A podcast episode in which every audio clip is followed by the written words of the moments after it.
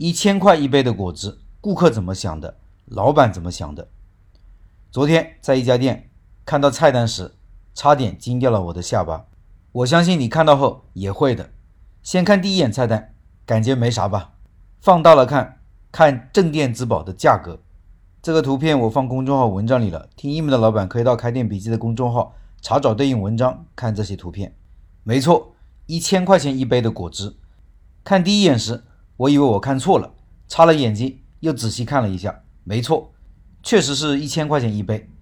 金玉三捻橄榄枝一千块，橄榄枝三百，榴莲汁一百零八，山竹汁一百零八。顿时，我对其他的产品毫无兴趣了。我走过去问服务员：“那个一千块钱一杯的橄榄枝是真的吗？”回答是：“是真的。”我再问：“一千块钱一杯的有吗？”回答：“有啊。”我还问。现在就有吗？店员说有。现在点单的话要等三个小时哦。当然，我最终没买，只是想了解一下是不是真的。后来了解到，这个一千块钱一杯的果汁还引起过轩然大波，甚至还惊动了工商局，因为媒体说他们虚标价格。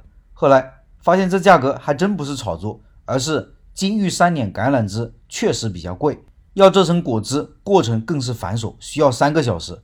价格高是因为成本高。这个东西虽然价格高，但每个月还能卖出个两三杯。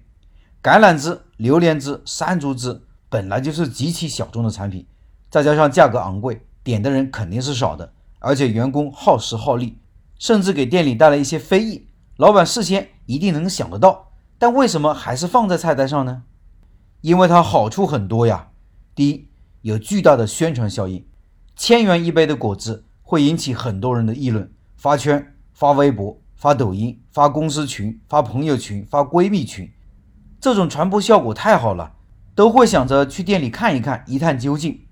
第二，让人印象深刻，你即使不宣传，也会印象深刻。一个店总是需要有些东西能够让人记得住，可能是产品好看、好吃，又或者这个店服务好、装修好等等，价格让人难忘，比较少见。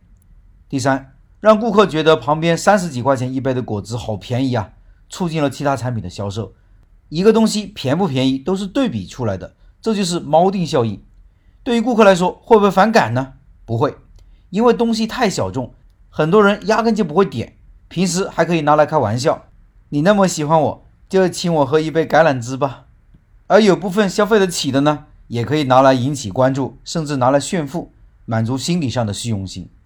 所以说。说这个产品是镇店之宝，果然是名不虚传，是不是觉得老板简直是营销天才？最后看一看这个店的整体形象，生意还不错哦。